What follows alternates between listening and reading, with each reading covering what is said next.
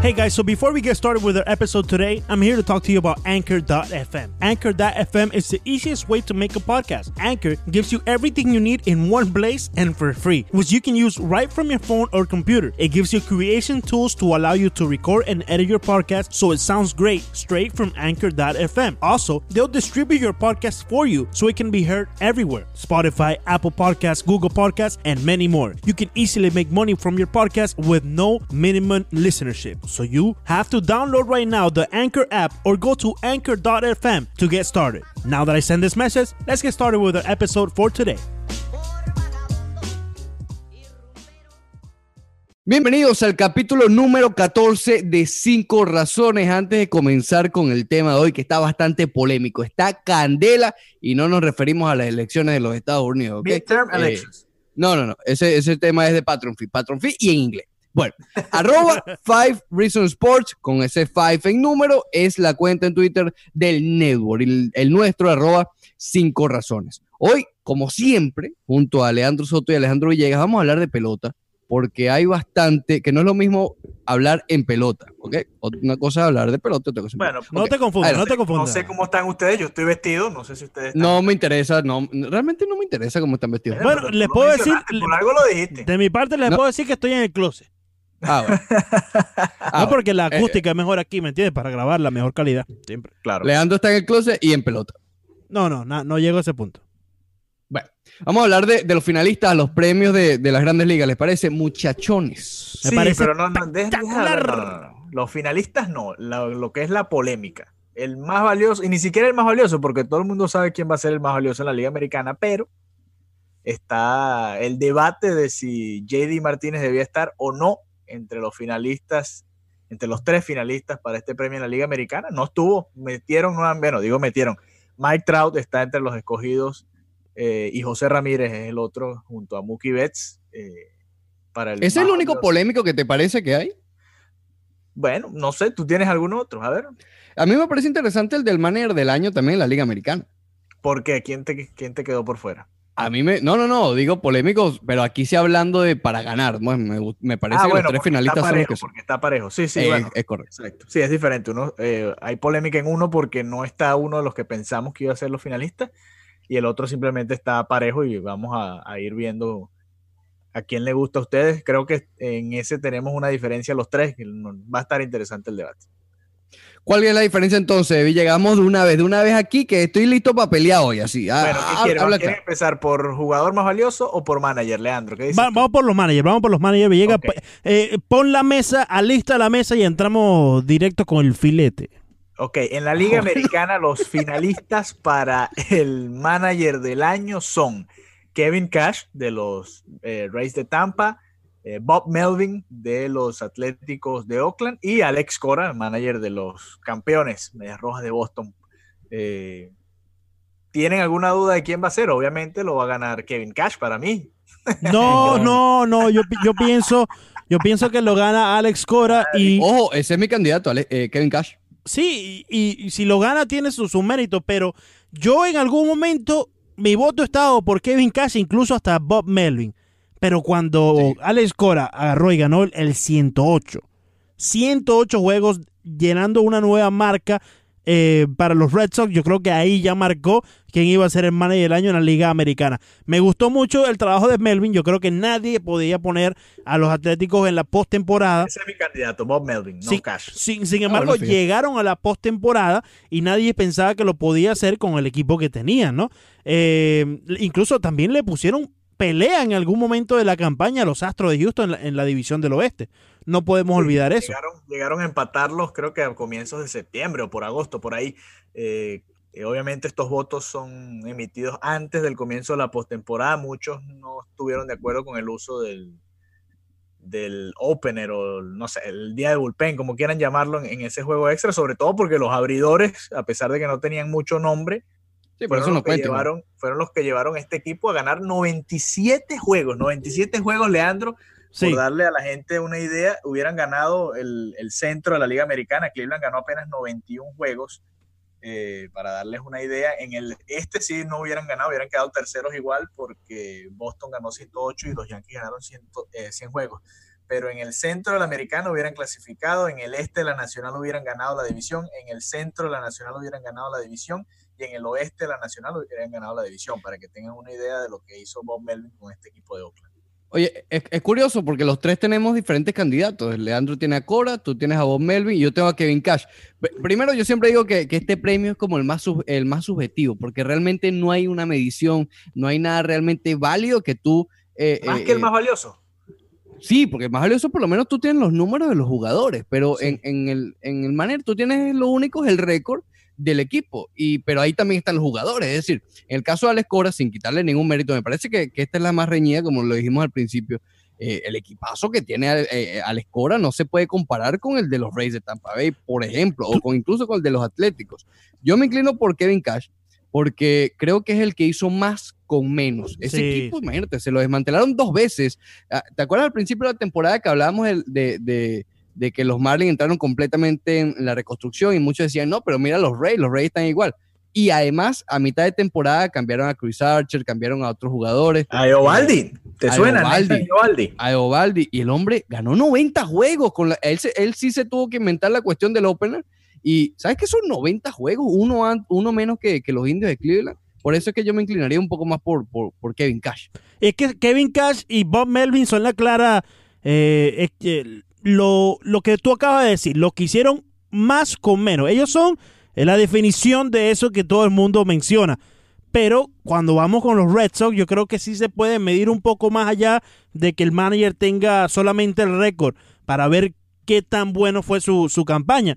Yo creo que aquellas personas que votan tienen la oportunidad de estar cerca de estos managers, tienen la oportunidad de ver el día a día de estos managers y cómo cualquier forma de expresarse del manager, la forma de actuar del manager, e incluso lo que hacen dentro del campo, va moldando un clubhouse que a veces es muy difícil de controlar cuando tienes figuras como eh, JD Martínez o las propias figuras importantes que están ganando a veces mucho más que el mismo manager, ¿no? Leandro, tú que te cantaste por Alex Cora, es, es, es interesante ver quién fue más valioso, a, utilizando la palabra del premio, quién fue más valioso para este equipo de Boston y cómo hubiesen sido los resultados diferentes. Si en Boston solo llega JD Martínez o solo llega Alex Cora, teniendo en cuenta sí. que fueron como los dos nombres que llegaron esta temporada, ¿no? Es complicado saber eso. Y, y cualquier persona te va a decir que JD Martínez fue mucho más valioso porque él produjo las carreras, produjo los cuadrangulares, eh, los, cada turno al bate él estuvo ahí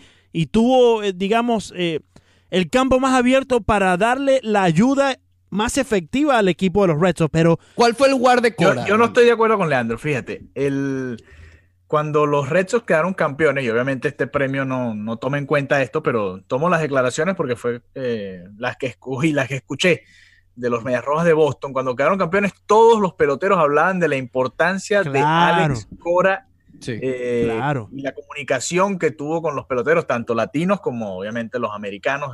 Alex Cora utilizando los dos idiomas y dejándole claro a cada uno en qué momento iban a entrar para que estuvieran claro, preparados. Claro. Pero es que eh, ahí, ahí, va el punto, hecho, Villegas. Lo comparaban con ahí John Farrell, lo comparaban con John Farrell y le preguntaban claro, a Brock que fue campeón sí. en plena en plena postemporada y Brock Hall decía, bueno, realmente con, con Farrell no, no había mucha comunicación, simplemente él manejaba y ya, no les hablaba. En cambio, con este equipo eh, sí se notaba la mano de Cora en ese sentido. También tuvo mucha suerte en el sentido de que los movimientos que hizo que podían ser cuestionados le funcionaron. Cuando sí. puso a Eduardo Núñez, cuando utilizó a ciertos abridores. A Brock Holt, que batió el ciclo. Eh, Villegas, pero es que ahí va el punto, ahí va el punto claramente. Ahí va el punto claramente, Villegas, porque esas son cosas que el fanático común no ve porque no sí. está en el día a día. Eh, claro. Tenemos que esperar que un periodista entreviste a uno de, de, estos peloteros para que nos dé más o menos una descripción de cómo maneja Alex Cora o X Manager su clubhouse.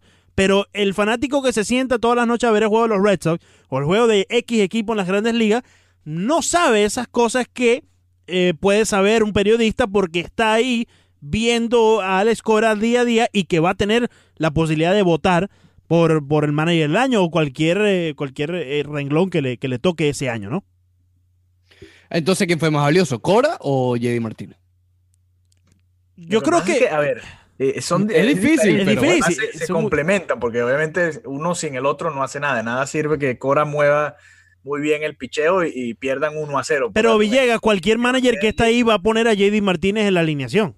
Me- Sí, pero a Cora le tocó, por ejemplo, eh, con las lesiones, jugársela con Martínez en los jardines. Pudo haber decidido eh, simplemente dejarlo de designado y traer a un muchacho y poner a, a, qué sé yo, a Blake Sweetheart a jugar outfield o poner a Brock Holt a jugar en el outfield. No, eh, Cora decidió darle la oportunidad a Martínez, a pesar de que todos sabemos que Martínez no es un buen jardinero. Esa es una decisión de manager. Otro manager quizás dejaba a Martínez y le decía, mira, tu puesto es simplemente designado, tú no vas a jugar al campo y punto. Bueno, Y pero no- que JD no Martínez no va a dejar de producir en ese caso. Porque va a seguir en la alineación. Claro. Sí, sí, sí, No. exacto, pero, pero se podría, por ejemplo, no es lo mismo, obviamente, ser el designado a que tú estés corriendo en los ofiles, te lanzas, te, te, te maltratas, qué sé yo, te lesionas. Son dos juegos diferentes. eh, Como, como designado, Sí, simplemente estás en el, en el En la alineación. Por eso. esperando. Bueno, eh, Pero Villegas, ahora que toma, ahora que tocas ese tema, vamos a aprovecharlo ya una vez. El finalista para el MVP en la Liga Americana, ahí es donde está el filete. Los tres finalistas, para recordarlo, son Mookie Betts, que vamos a estar claros, va a ganar. Ahí yo creo que no hay ninguna duda. sí. Pero el problema está en los supuestos finalistas, que sabes que es válido Los recordar que supuestos finalistas, ya veo Por por, eso. dónde vienes. No, no, no, no, no, no, justamente ahora lo voy a aclarar, porque realmente no son finalistas, ya la lista, ya esto está listo, Sí, esto no son los los Grammy, Sí, son Exacto, los, tres, no los, es- que reci- los tres que más recibieron votos. esta- eso es, exacto. Eh, yo quiero hacer lo un más paréntesis es que JD Martínez, pero no lo he dicho, espérate, está Sí. Mookie Betts, eh, Mike Trout y, JD y- y José, y José, Ramírez, José Ramírez, sí. Yo quiero hacer un paréntesis ahí, eh, Ricardo y Alejandro, porque alguien en el mundo ya sabe quién ganó. Como que alguien en el mundo va. Creo Y todos ellos en. MLB No, no, no, no. Hay, por lo menos una persona en el mundo sabe quién ganó ya. Porque ¿cómo determinan quiénes son los primeros tres? Eso no es un sistema... ¿Ese, ese- ese es tu comentario, Leandro? Sí, yo porque dentro del filete. No. dentro del filete, ¿ese es tu comentario? ven, ven, quiero interactuar contigo, ven. No, yo no. Ven, es interesante saberlo porque te dice que son los primeros tres. Y cuando salen, Mookie Betts está de primero y ya todos sabemos que Mookie Betts va a ganar, ¿no? Entonces, ¿será que te están diciendo ya quién gana anticipadamente y crean este tipo de polémicas para ¿Qué que es esto, Leandro? para que se un poco de conspiración? Lo he aprendido de ti, Llega. Ricardo. Un poco de conspiración. Escucha, Se volvió loco el hombre. ¿Qué es escucha, esto, escucha Villegas? la conspiración, escucha la conspiración. ¿No A será que saquen estos tres nombres para generar la polémica y que se esté hablando del deporte mientras eh, no hay eh, la acción física en el campo, ¿no? No sé, eh, Sí. yo aquí pensando. Llega. Bueno, por alguna razón. dan Creo los que Villegas me entiende, creo que Villegas Villegas, va por ¿qué el, antes. O sea, Villegas va lo- por el hilo. Obviamente a la, a la MLB le, le conviene que, que estén hablando de ellos, Claro. del, del deporte, cuando no, no está pasando nada. Ahorita lo que interesa es, eh, son los winter meetings, lo- las reuniones de invierno, a ver qué cambios se realizan, qué, qué agentes libres firman.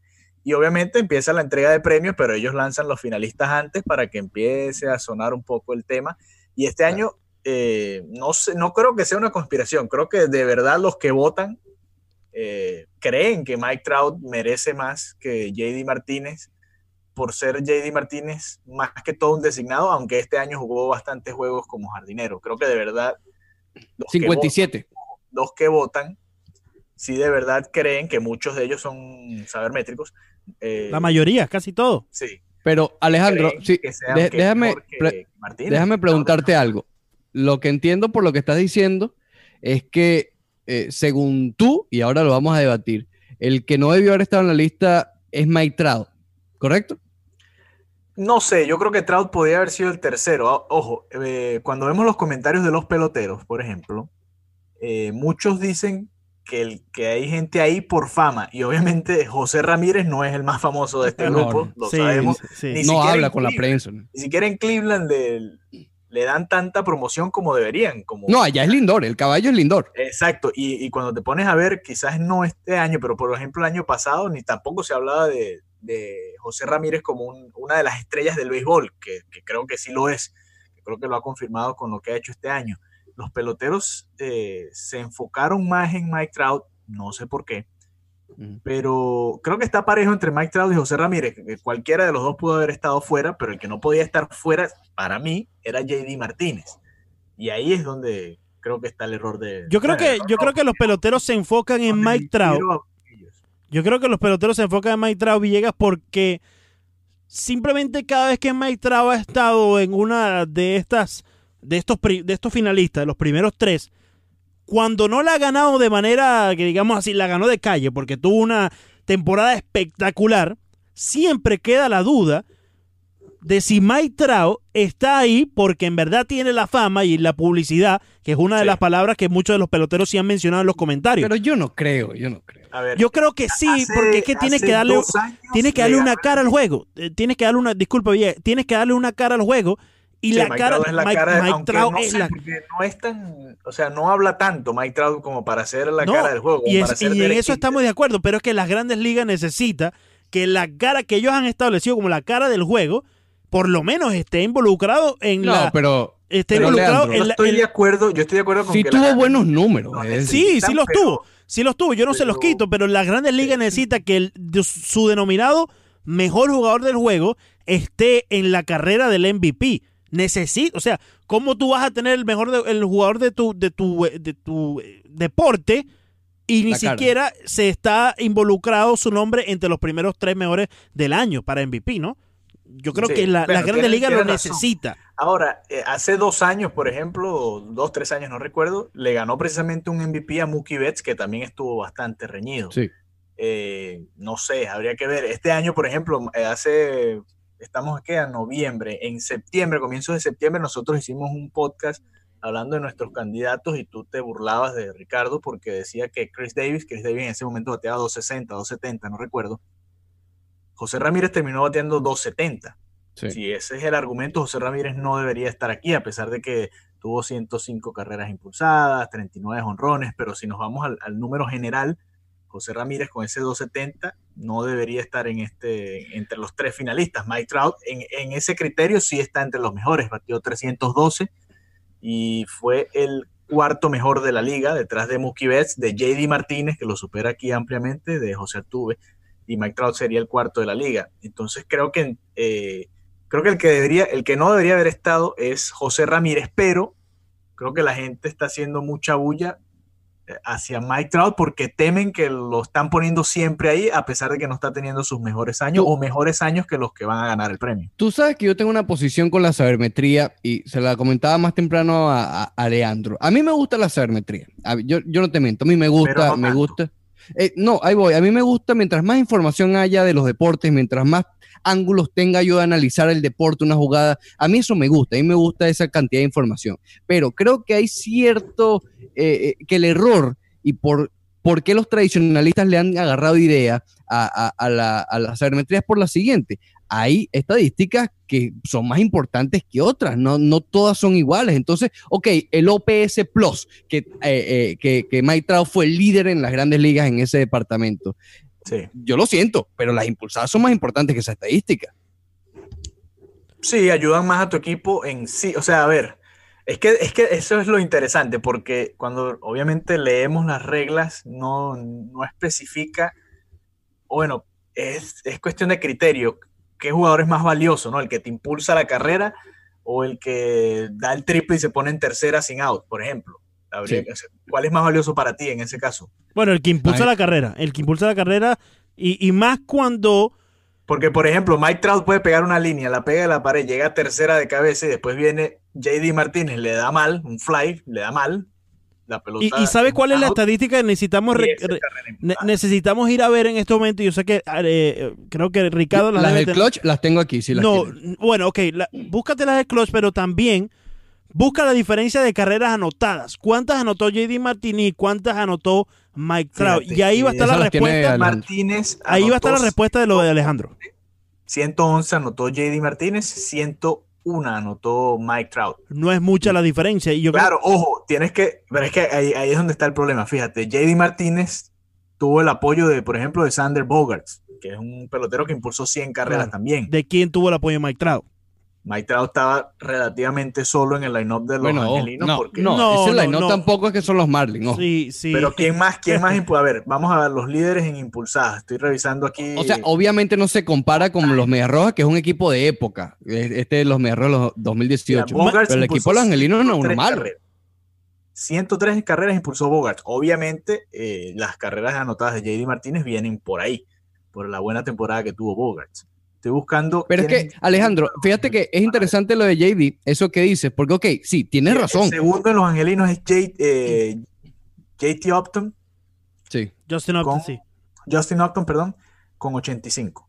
Lo que quería decir es lo siguiente, con JD ya lo vimos el año pasado. Es decir, no es, no es eh, estos números que puso este año son muy similares a los del año pasado, son mejores sí, pero son similares. Entonces uno puede determinar de que este tipo es un buen pelotero. No tiene nada que ver el MVP de este año con lo que hizo el año pasado, pero para determinar estos factores tú dices, oye, ok, tuvo a Sander Bogart, tuvo a Mookie Betts, tuvo a este equipo extraordinario de los Medias Rojas, pero el hombre lo hizo el año pasado con Arizona. Entonces digamos que, Claro. que no es casualidad.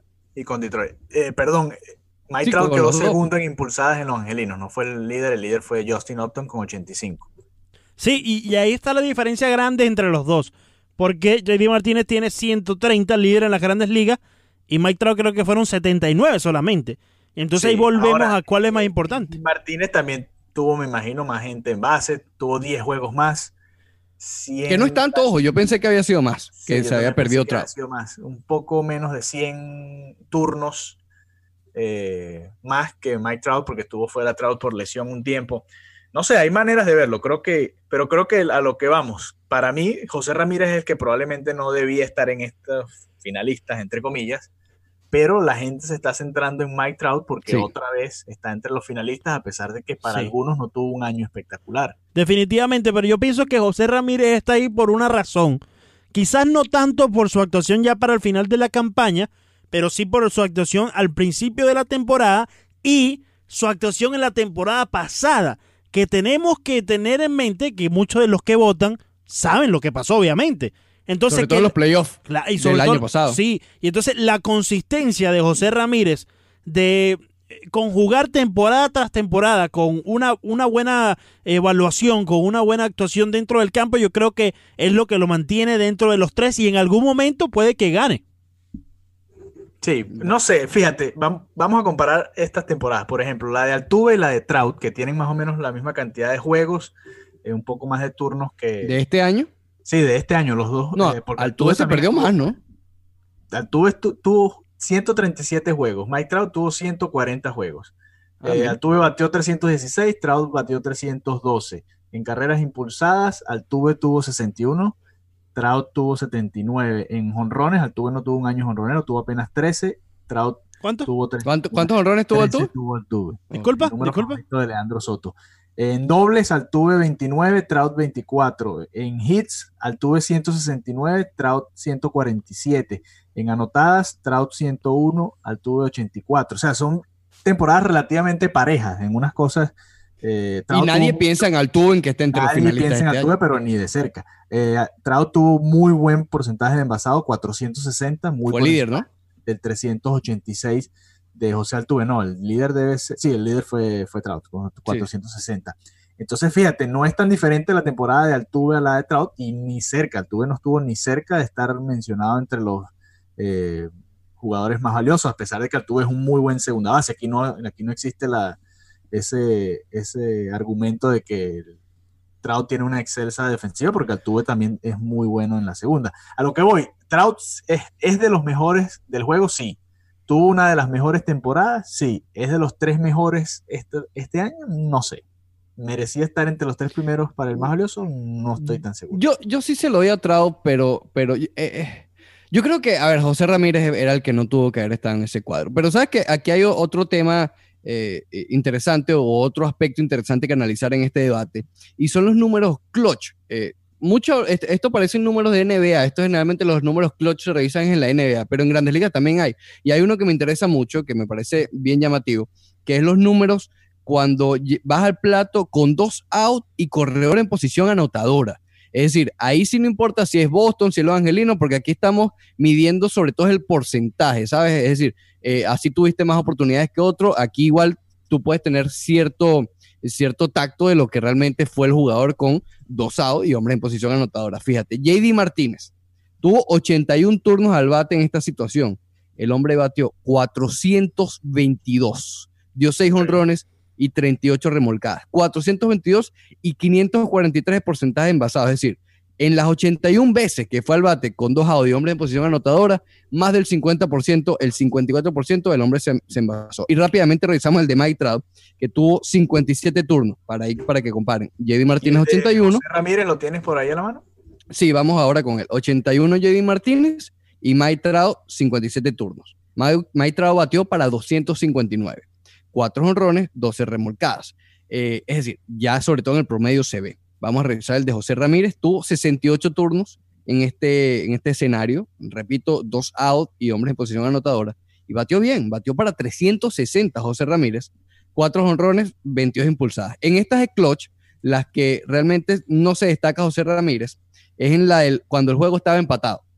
Juego empatado, José Ramírez batió para 234. Repasamos nada más los promedios en los otros. Juego empatado, Mike Trout 301 y JD Martínez 327. Tienen la ventaja JD Martínez entre, entre los tres. Bueno, fíjate, son otros, otros argumentos para tener a JD Martínez también entre estos tres finalistas por encima de José Ramírez o Trout o de ambos incluso. ¿Quién, ¿Quién será el próximo? ¿Chris Davis? ¿Qué, Chris Davis, Ricardo? No, bueno, el próximo. ¿Quién, quién es el próximo? Porque, ok, están estos cinco. Eh, el cuatro, perdón. Te di los números de Altuve. Chris ¿Te gusta Altuve? Chris Davis. interesante ese cinco, ¿eh? Efectivamente, porque obviamente con esos 48 honrones, 123 impulsadas, creo que. Chequete los ponches y el, y el averaje. Pero es que no importa. Eh, ¿Cómo que no importa, Villegas? ¿Cómo que no importa? ya no es lo mismo. ¿Cuántas, veces, ¿cuántas veces se ponchó? ¿Cuántas veces te voy a poner en perspectiva. El año pasado, Giancarlo Stanton ganó el MVP de la Liga Nacional con una cantidad de carreras impulsadas similar, 132 y 59 honrones. El promedio de Stanton fue apenas 281. Bueno, 280, pero no, no, espérate, No fue 300. Eh, wait, a, wait a minute, porque es que aquí es donde yo tengo un problema. A ver, ¿qué, es lo que te molesta? El averaje de Davis. No, ¿por qué estamos empeñados a decir que un 270, un 275, un 280 es un mal averaje? Y más para un slogger. A mí me parece que para un slogger 280. No es, un mal averaje, pero bueno, cuando estoy de acuerdo. paras con el promedio de JD Martínez, que es 330. Claro. Bueno. Pero, es que, no estamos mencionando a Chris Davis y a David Martínez en la misma oración. sí, exacto. Estamos mencionando a Giancarlo Stanton y a Chris Davis en la misma oración. Bueno, te puse a Stanton por la cantidad de honrones y la cantidad de impulsadas, que son similares. Bueno, pero también tenemos que tener en cuenta que JD Martínez y Giancarlo Stanton, si bien los dos son slugger, son dos totalmente diferentes. como bateadores son totalmente diferentes. JD Martínez batea mucho más para contacto y el, y el cuadrangular tiene la capacidad del poder, pero Giancarlo tanto es honrón o nada. JD Martínez dio 43 honrones. Correcto. Pero ¿cuántos dobles también dio? 37 dobles. Ahí está también. Entonces, la, temporada de JD Martínez fue extraordinaria y por eso es que estamos en este debate, porque no, no, es imposible que no esté entre los dos primeros. Y Todo el mundo en, la temporada lo del debate era Mookie Betts o JD Martínez. Mookie Betts o JD Martínez. El debate era, ¿le das el MVP a alguien que es un designado? Ese era el debate. Exacto y no están en los tres primeros. Es que es inaceptable. Así sea por Trao, por Ramírez. Eh, eh, eh, para mí, el único jugador que tuvo una mejor temporada que JD Martínez fue Mookie Betts. Y lo va a ganar. Lo va a ganar. Y lo va a ganar. Estamos de acuerdo. We'll get back to your episode here in a second, but first, it's Ethan Skolnick from the Five Reasons Sports Network, and we want to tell you about another watch party that we're having with the host in our network, and that's going to be November 11th at Uncle Al's in Sunrise. Now, there are a couple of Uncle Al's. This is the one over at 10033 Sunset Strip. It's in the same shopping center as Doris Italian Market. We were there earlier for a Canes LSU watch party, and we know, we know, we know we know, we know. I'm doing that five times because we've lost all five times when we've had watch parties. But we are going to break the streak for Dolphins Packers in Lambeau Field against Aaron Rodgers. Well, okay, maybe not. But we're going to have a great time. We're going to have drink specials. We're going to have beer specials. We're going to have food specials. We're going to have giveaways of hats and t shirts. I've also got some gift cards that have been burning a hole in my pocket. We're going to give out some of those also. So it's November 11th, Uncle Al's Sunrise 100 3 3 Sunset Strip. We're going to start getting out there at about 3 o'clock. The game starts after 4. It's been moved from 1 to 4 o'clock. So we're going to get out there starting at 3. Come hang out with us. We're going to be at the outside bar. We'll also be inside a little bit too. So come check it out. Uncle Al Sunrise, November 11th with the Five Reasons Sports Network. Vamos a pasar al siguiente tema. Por ahí los Marlins estuvieron asomando, no solo que retiraron la escultura, ya gracias a Dios tenemos ese espacio. Oye, ¿qué irán a poner ahí, chicos? No sé. Vamos a poner un cilindro. Un cilindro. Por ahí. No, no, no. Yo creo que van a poner eh, Standing Up Only para los fanáticos que Sí, pero es ahí. que lo Pero en, tiene que en hacer. ese círculo y ya. Párate ahí, No, párate ahí, mijo. No, van a construir algo, no sé. Ojalá hagan algo así como natural. En, en Kansas City tienen una cascadita también. ¿Qué en los- cascadita, Villegas? Una algo, una ¿Qué playita. cascadita? algo, ¿Qué pla- playita? palmeras, unas- ¿Te acuerdas de las palmeras en el Leandro. estadio viejo de San Diego? ¿Qué, qué qué palmera?